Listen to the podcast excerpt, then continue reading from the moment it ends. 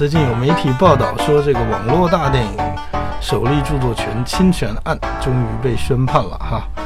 对，这个故事的背景是这样的，就是二零一六年五月，海润的海润影视这个公司啊，宣布说要根据小说《鬼案组》要改编十部网络大电影。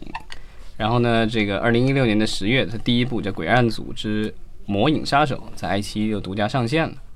呃，但但是这个原著的作者叫裘无欲，他就是突然表示说自己售出的电影是电影电视剧的改编权，从来没有这个售出过网络大电影的改编权。我想明确一下，就是在合同里面并没有单独指出网络大电影或者说是院线电影，而只是把电影和电视剧这两个概念区分开了。对，因为他当时是在一零年的时候把这个这个书的这个权利对授权给了一个这个中文在线，然后中文在线再授权给了这个海润影业。但是在一零年的时候，我们的这个市场上其实并没有所谓的网络大电影这个概念。网络大电影这个概念是二零一四年由爱奇艺首先。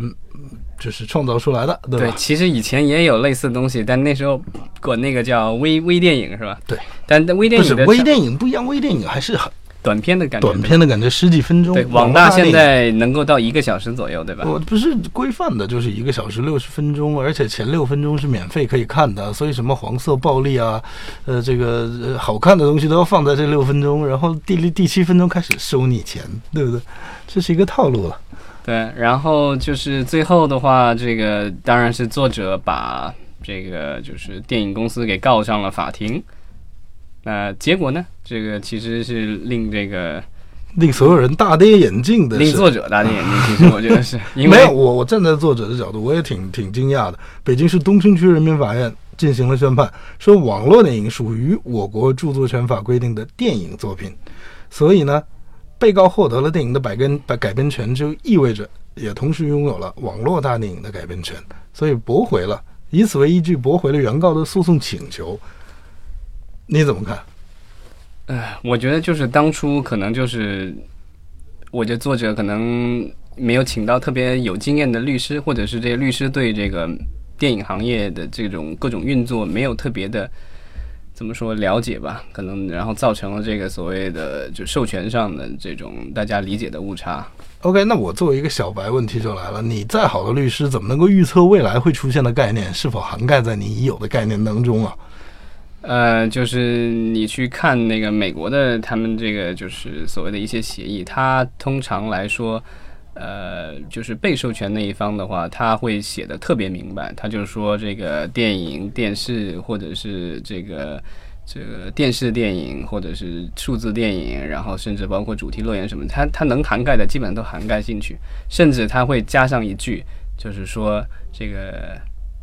将来可能会被发明的这个媒体。OK，就他把那对他把这个就是。而且这个都是有有时候给你签的都是什么？就是这个全宇宙，然后这个 就是永久性的，对，直到永久那种，对啊，因为他就是尽量的是要把这个都涵盖到，对啊。那这个这这次的这个争议的话，其实就是说大家对各个这个概念并没有进行详细的一个定义，所以说到后期的时候，大家发生了一个争执，就是说这个各执一词吧。这个版权方，嗯，版权方说我授给你的是电视和电影，并没有这个网络大电影。那拍摄的这个出出品公司的时候，你说我这网络大电影，它怎么就不是电影呢？嗯，对吧？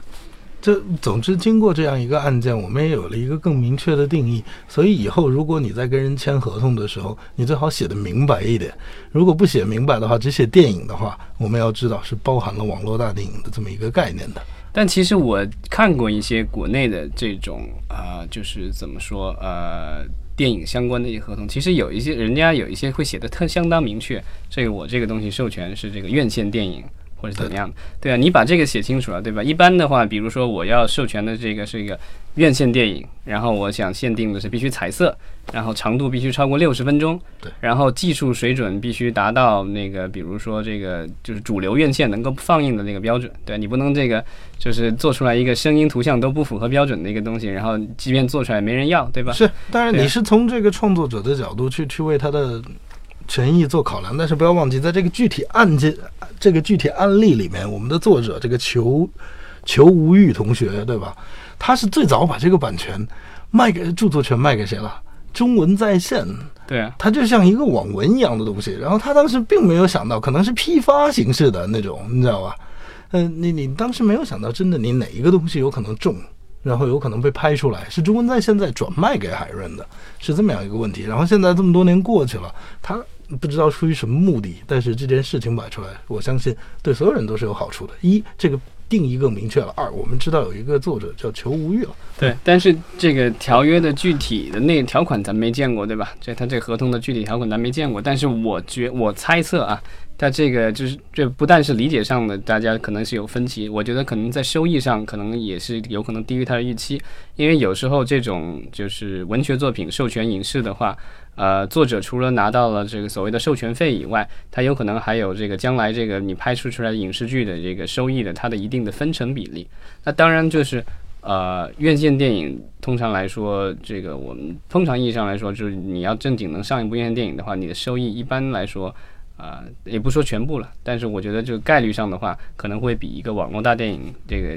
收益会要高一些。概从概率上来说，为什么？那么呃，一个成功的电影能收回本的电影只占百分之五呗。对，但是网大的那个更低，我看过相应的数据，而且网大的收益相平均收益也很低。呃，爆款的网大，网大收益低，网大本儿也少啊。对啊，但但是有可能，比如这个作者是跟这个收益挂钩的啊。你是从作者的角度来考虑，对啊。作者的话，他就觉得 有可能作者赚钱，对啊。本来我这个东西本来这个我要建豪宅的，对吧？然后结果你给我建了一个这个经济适用房在那儿，对。虽然你那个电影的拍摄方你是挣钱了，对吧？但是我自己觉得。就就有可能收益上会有差距，另外有可能我觉得颜面上，对吧？因为我觉得我这东西我是一个好作品，对吧？然后我本来想是说能够上院线，然后这大家对对上院线的电影的话，还是有一种莫名的光环，对。然后突然一下发现我成了网大了，这个就是颜面上也过不去啊。嗯，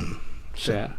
所以这个我觉得这个作者肯定是会有一些不满了。呃，当然就是说可能就是按照合同上来说，按照这个。咱他们之间的约定来说，其实电影的话是包含了所谓的网络大电影。我们现在是这么理解了，所以其实也就是说，案例也就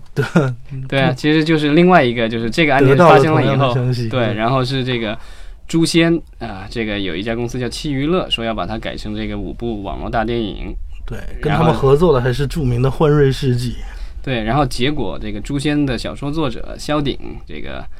用微博发了声明，说这个要叫停这个网大项目，因为这个他本人授权的，他只是电影电视剧的改编权，并不包含所谓的这个网这个网络大电影的授权。对，然后他认为这个拍摄方《幻日世纪》是属于侵权行为。对，但是